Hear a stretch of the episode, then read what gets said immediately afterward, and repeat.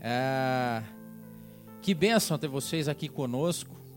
Que bênção a gente seguir adiante, independente das circunstâncias e dos problemas que a gente possa ter. Mas estar tá aqui hoje e ter vocês conectados online conosco é maravilhoso. É claro que a live fica gravada, você pode escutar e assistir ela a qualquer momento. Mas estar conectado com a gente no horário que a gente está fazendo é muito legal porque nos incentiva e nos inspira a estar tá junto com vocês nesses momentos onde a gente está longe, mas está junto. Né? Estamos conectados de outras formas. Meu parabéns também a todas as mamães. Tem umas de primeira viagem aí, né? Chegando, bebezinho na barriga ainda, mas já é mãe, já é mãe.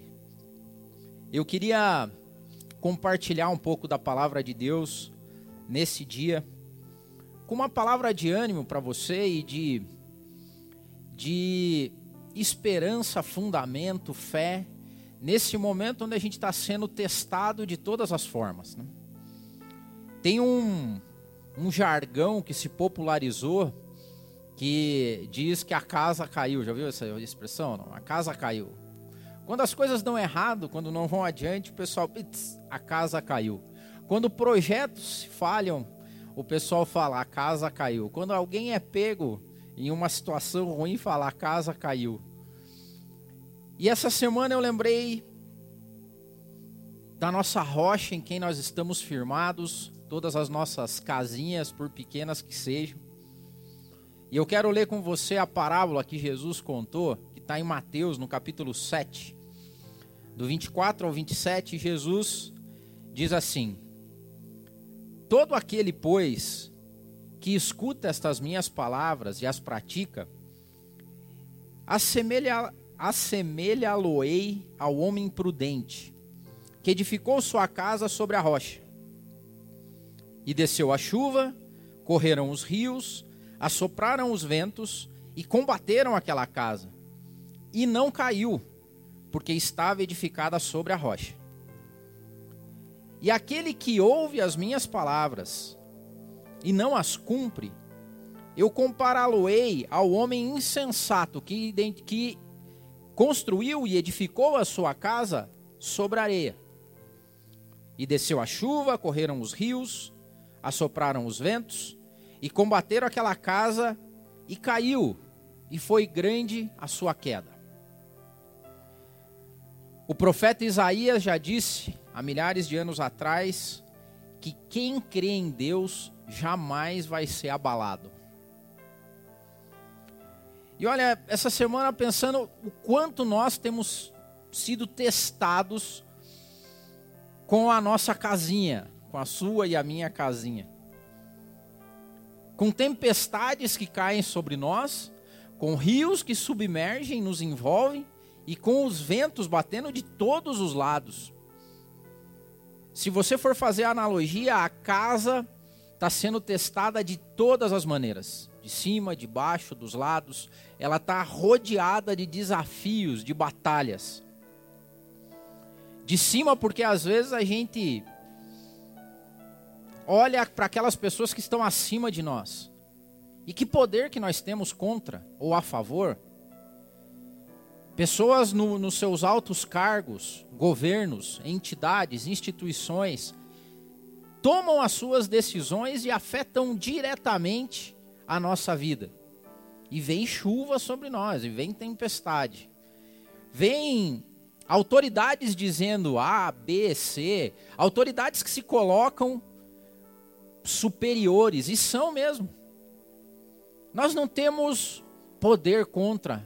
A nós basta apenas resistir. Quando uma chuva forte cai sobre uma casa, você roga, roga a Deus que o telhado seja bom. Mas eu acho que essa luta tem sido tão pesada que acaba caindo goteira, cara. Você sente os efeitos. Você sente os efeitos práticos na tua casa, na tua vida diária. Coisas que vêm de cima. Chuvas e tempestades. As enchentes que vêm por baixo. Os rios afloram e acabam envolvendo a casa também. O nosso inimigo querendo nos matar, roubar o que nós temos, destruir a nossa vida. O inferno deve estar alegre com tanta gente morrendo, com tanta gente passando necessidade, com tanta gente perdendo o emprego.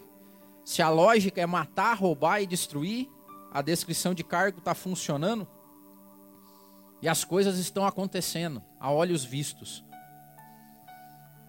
Quando eu vejo também que fala das coisas que estão abaixo de nós e que surgem, são aquelas coisas que nós temos controle, só que nós ficamos preocupados pelo o que vai ser delas.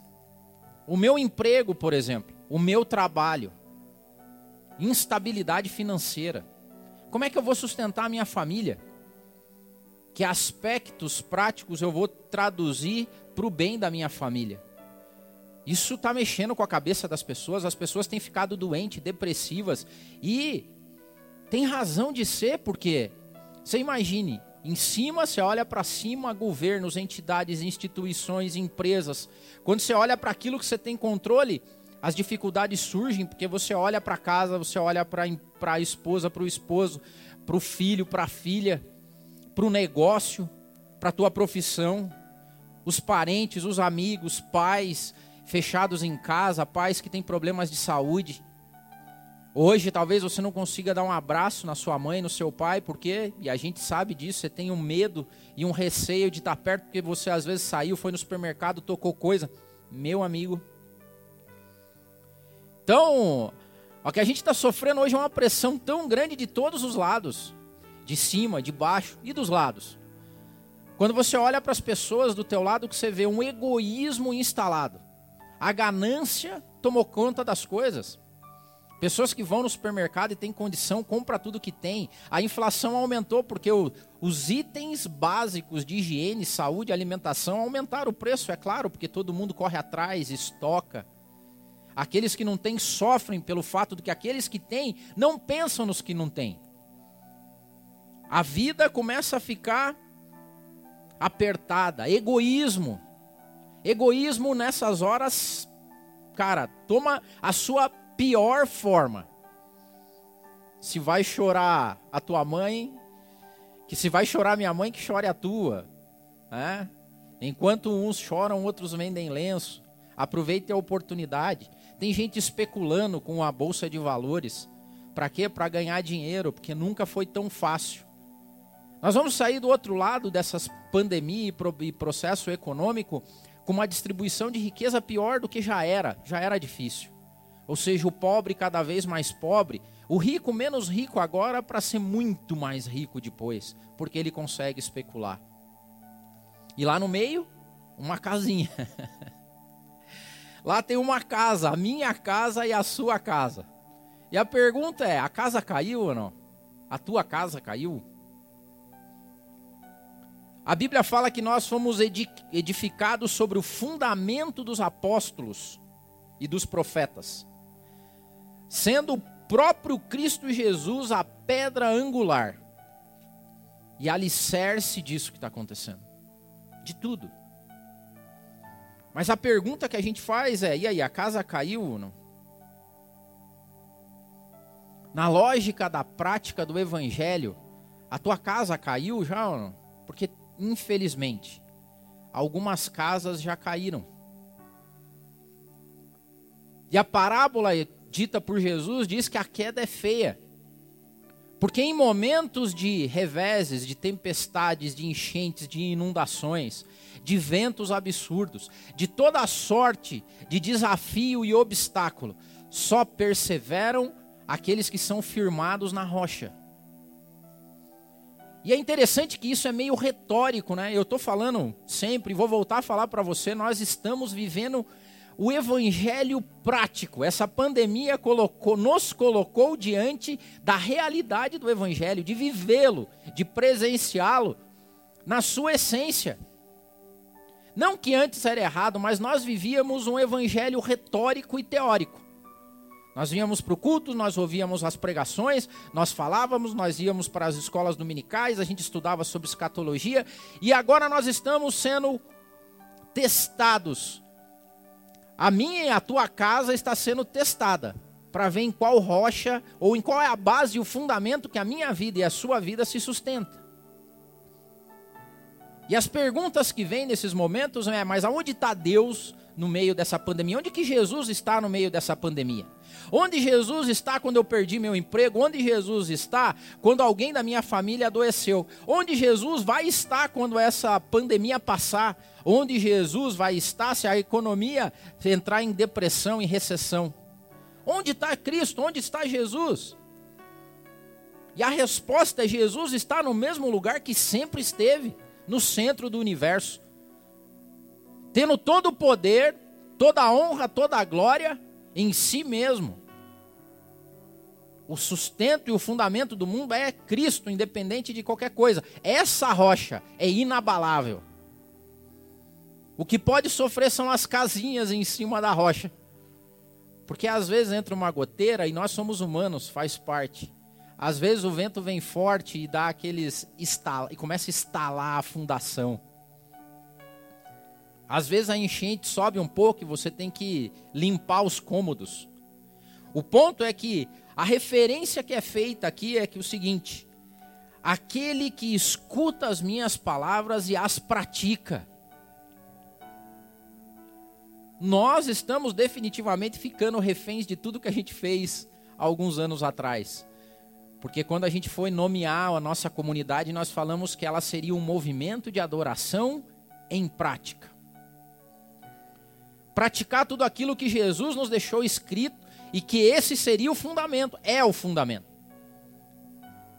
E eu quero aqui lembrar de algumas palavras de Cristo para momentos como esse, para que a tua e a minha casa permaneçam firmes no meio da tempestade, da enchente, da inundação e dos ventos, por mais forte que eles sejam.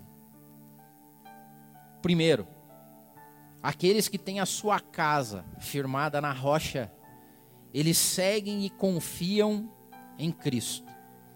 A palavra de Deus em João 10 e 27 diz o seguinte: As minhas ovelhas ouvem a minha voz, e eu conheço elas e elas me seguem. E eu lhes dou a vida eterna, e elas jamais vão perecer, e ninguém as arrebatará da minha mão. Aqueles que têm a casa firmada na rocha, ouvem a voz de Deus e conhecem a voz de Deus. Você sabe que essa sempre foi uma uma dúvida, uma inquietação minha. Eu quando as pessoas falavam Deus falou comigo, eu ouvi claramente a voz de Deus. Eu nunca ouvi, eu não sei você, eu nunca assim audível assim que você sinta. Eu nunca tive essa epifania de ouvir a voz de Deus. Mas uma coisa eu tenho certeza absoluta: Deus fala comigo e Jesus fala comigo. E ele fala de modos diferentes com pessoas diferentes. Mas eu sinto Deus. Eu sinto Cristo na minha vida. E eu, e esse talvez seja o teu pedido, eu sempre peço que o Espírito Santo habite em mim de maneira poderosa. E esse sentir e ouvir a voz de Deus, para mim tem muito a ver com a voz que não é a voz de Cristo não é a voz de Deus.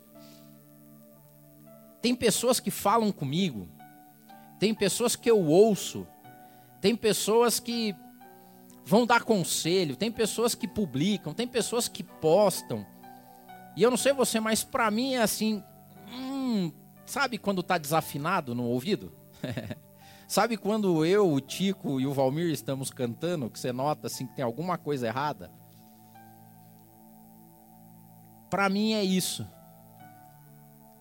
Agora o contrário é verdadeiro.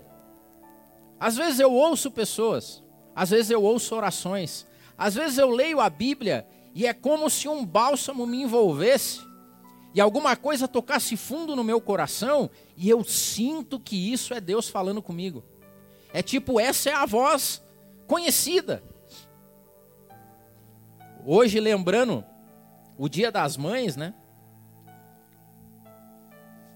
É impressionante como mãe e pai conhecem a voz do filho. Se você já fez essa experiência, já teve essa experiência, às vezes você está numa festa, num aniversário, seja o que for, tem aquela enormidade de criança brincando, cara. Um monte. E de repente você está conversando com alguém na mesa, um pai, uma mãe, e de repente ele para. Daí ele fala assim: É, Fulano, pegar o Jean aqui, o Jean. Raquelzinha em casa, que linda no vídeo, hein? O Jean e a Elisa devem ter esse aspecto, que no meio de uma criançada toda, ele consegue identificar quando é o choro da Raquel, quando é ela chamando, quando é ela que sabe. Ela fala, é essa. E no meio de um monte de barulho, no monte de, de, no monte de, um, de várias crianças que gritam, que choram, que esperneiam, e de repente uma voz se diferencia.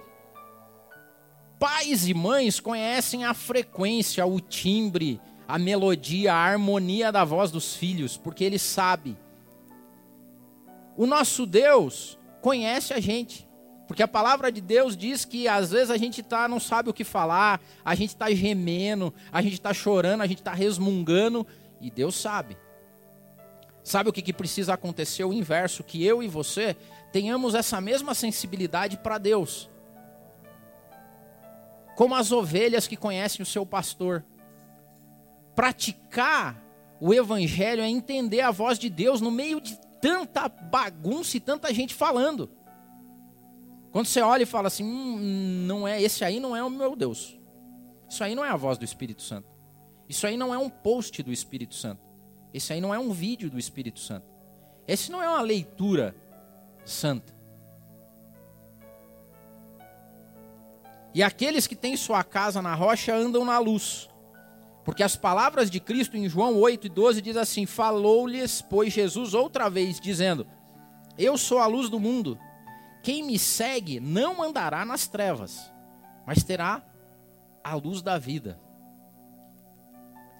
Cara, a nossa casa está sendo rodeada por trevas. Trevas nunca antes vistas. E sabe o que, que eu vejo? Que às vezes tem uns caras meio doido que ao invés de acender a luz dentro da sua casa, porque um pouco de luz afasta toda a escuridão, a treva é a ausência da luz. Tem uns loucos, loucos, não seja você nem sua casa isso esses loucos, que ao invés de no meio da escuridão se manter firme no claro, diante da luz, ele abre a porta, sai e se mete no meio da escuridão. Vai andar no meio das trevas. Vai flertar com as trevas. Com o assassinato, a morte, o roubo, a destruição. E acha bonito isso não enxerga a voz de Deus, não escuta a voz de Deus, não enxerga a sua luz, e ainda passa o dia se divertindo no meio das trevas. Perigo. Porque parece que a fundação não é rocha.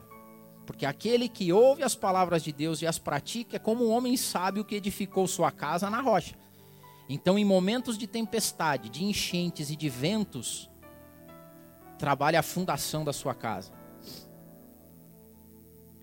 Aqueles que têm a sua casa na rocha confessam a Deus, porque ouvem as palavras de Deus que diz o seguinte: E eu digo a vocês que todo aquele que me confessar diante dos homens, também o filho do homem o confessará diante dos anjos de Deus. E aqui eu vou dizer claro para vocês: nunca foi tão necessário confessar a Deus. Mas confessar como? Cara, esqueçam as pregações, meu querido nesse momento que a gente está vivendo, com tanta gente falando tanta coisa, não é o post definitivamente que você coloca nas mídias sociais. A grande a confissão que aqueles que são firmados na rocha podem fazer em momentos como esse é viver de um jeito diferente. É ser a alegria das pessoas, onde todo mundo está desesperado e triste é ter paz e exemplificar essa paz no momento onde todos estão perdidos. Definitivamente esqueçam as pregações. E esses dias eu vi, as pessoas insistem, e eu sei, é, é válido, vamos dizer, tem, tem a sua certa validade. Mas eu participo de grupos aonde versículos ficam soltos no meio dos memes, no meio das piadas, no meio dos gráficos da Covid, no meio dos, das idas e vindas da política, da economia. E de volta em tempos aparece um versículo bíblico.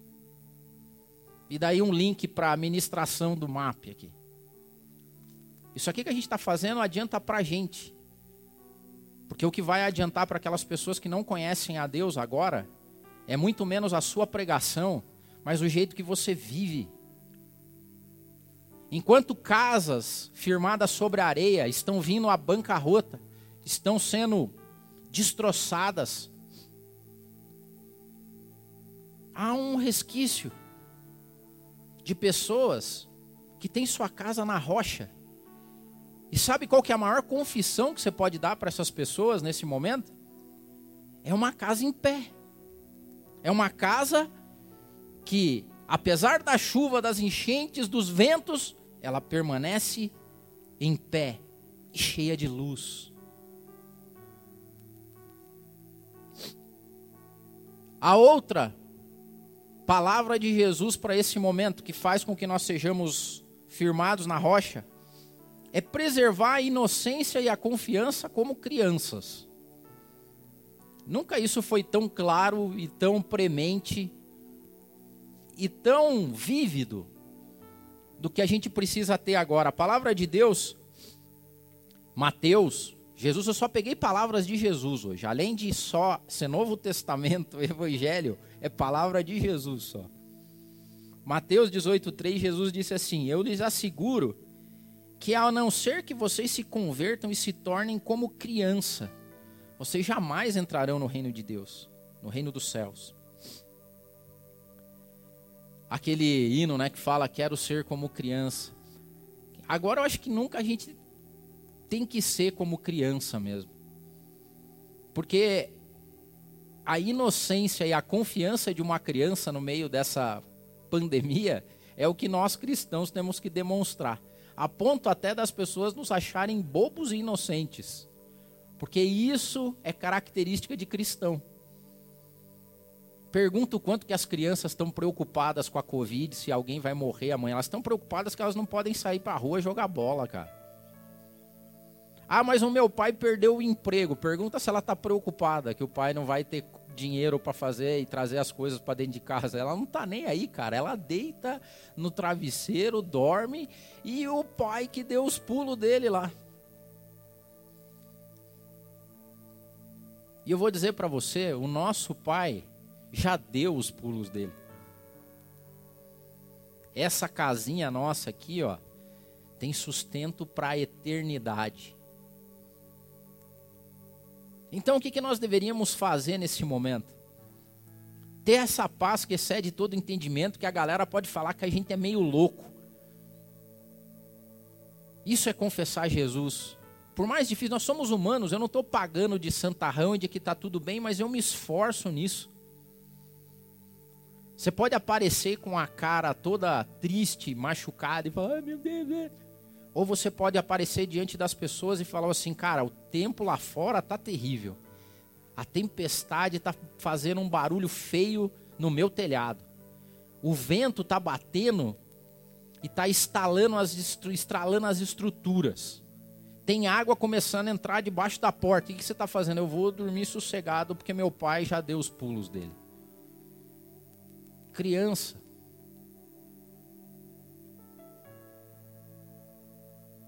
criança. Talvez a gente tenha que ser mais confundido assim. Que bom se alguém olhar esse vídeo algum dia e falar assim: esses caras são inocentes. Glória a Deus. Esses caras são bobos. Amém. Esses caras, na verdade, são uns otários. Amém. São loucos.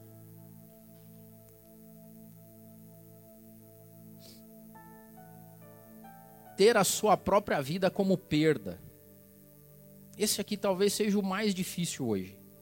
Mateus 16, 25 e 26 diz assim: Porque aquele que quiser salvar a sua vida vai perder ela. E quem perder a sua vida por amor a mim vai achar ela.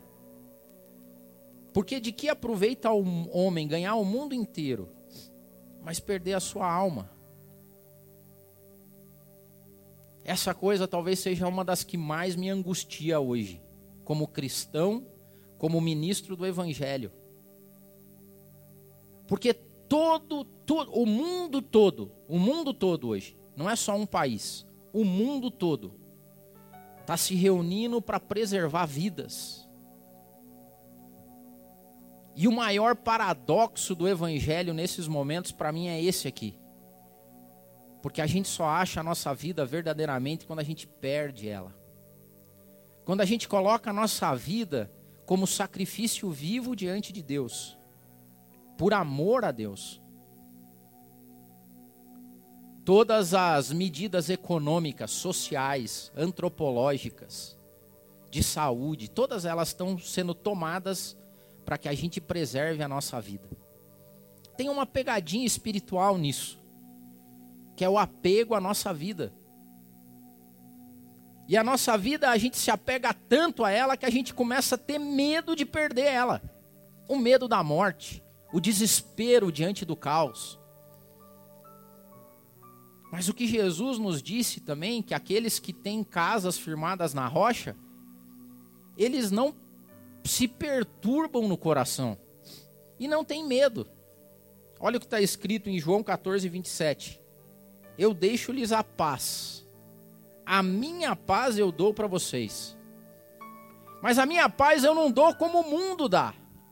Olha só que interessante, o mundo hoje está trabalhando para que a gente tenha paz e entenda que está tudo sossegado, está tranquilo, a gente vai conseguir passar. Essa é uma paz terrena, essa é uma paz produzida por homens, tentando dar segurança para mim e para você. Não existe isso, cara. Porque a verdadeira paz daqueles que são firmados sobre a rocha vem de outro lugar, que não tem nada a ver com o ONU, não tem nada a ver com a OMS, não tem nada a ver com a República Federativa do Brasil, não tem a ver com o Trump, nem a tecnologia da China. A paz que invade o cristão foi uma paz conquistada na cruz do Calvário. Só aquele que perde a vida encontra ela verdadeiramente. Ou como diz Paulo, tudo aquilo que era lucro para mim, eu tive por perda, por amor a Cristo. E de que vale definitivamente a gente ganhar o mundo inteiro e perder o bem mais precioso que é a nossa alma? A palavra de Deus deixou escrito: não temam aqueles que podem fazer mal ao corpo de vocês, mas se preocupem com principados e potestades, aqueles que podem acabar com a alma de vocês. A minha palavra para você hoje é que você seja muito cheio do Espírito Santo. E que as palavras deixadas por Cristo no Evangelho, a aplicação prática do Evangelho nesses momentos, especialmente nesse momento que a gente está vivendo, ela se transforme na rocha que é Cristo Jesus o nosso Cristo, rocha eterna, pedra de esquina.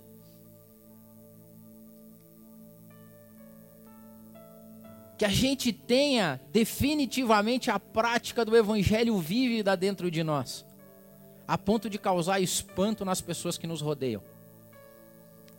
Porque, como disse Jesus, vai chegar o dia que aqueles que confessaram a Cristo vão ter o privilégio e a honra de ouvirem o próprio Cristo os confessando diante dos anjos. Então, se algum dia, ou nesses dias, as pessoas perguntarem para você, e aí, como é que está em casa? Minha casa está forte, firme. Casa caiu? Jamais. Minha casa jamais vai cair. Porque a analogia maravilhosa aqui é que quanto menor é a nossa casa, mais firme ela está. Quanto menor nós ficarmos nesse momento, quanto menorzinha for a nossa casa, maior é a rocha que a sustém. Quando os discípulos foram procurar Jesus no barco, dormindo, no meio de uma tempestade, Jesus ficou meio chateado ali, porque ele olhou para eles e falou assim: pô, mas vocês, homens de pouca fé, o que, que eu faço com vocês? E Jesus vai lá e com a voz dele acalma a tempestade. Cessam-se os ventos. A analogia que eu faço é que se Jesus estiver dentro da sua casa aí, não há vento suficiente, não há tempestade maior que seja, nem inundação que possa abalar as casas que estão firmadas na rocha eterna. Se o medo tem te assaltado, se o desespero tem entrado, se você está como os discípulos estavam, preocupado, nós vamos perecer, nós vamos morrer, vai chegar. A minha oração é que a paz de Deus, que excede todo o entendimento, invada você e a sua casa nesse momento. E eu quero orar por você nesse sentido. Pai bendito, Deus maravilhoso, o Senhor que é a nossa rocha eterna, o Senhor que é a nossa salvação, o Senhor que é a pedra de esquina, o Senhor que sempre esteve, está e continuará estando, o Senhor que tem um trono eterno, Pai amado, o Senhor que é digno, o Cordeiro digno de abrir selos, de colocar ordem no caos. É a Ti que nós clamamos nessa manhã, Senhor Jesus. E nós te pedimos que a Tua força e tudo que o Senhor é e representa, Pai, seja o sustento das nossas casas.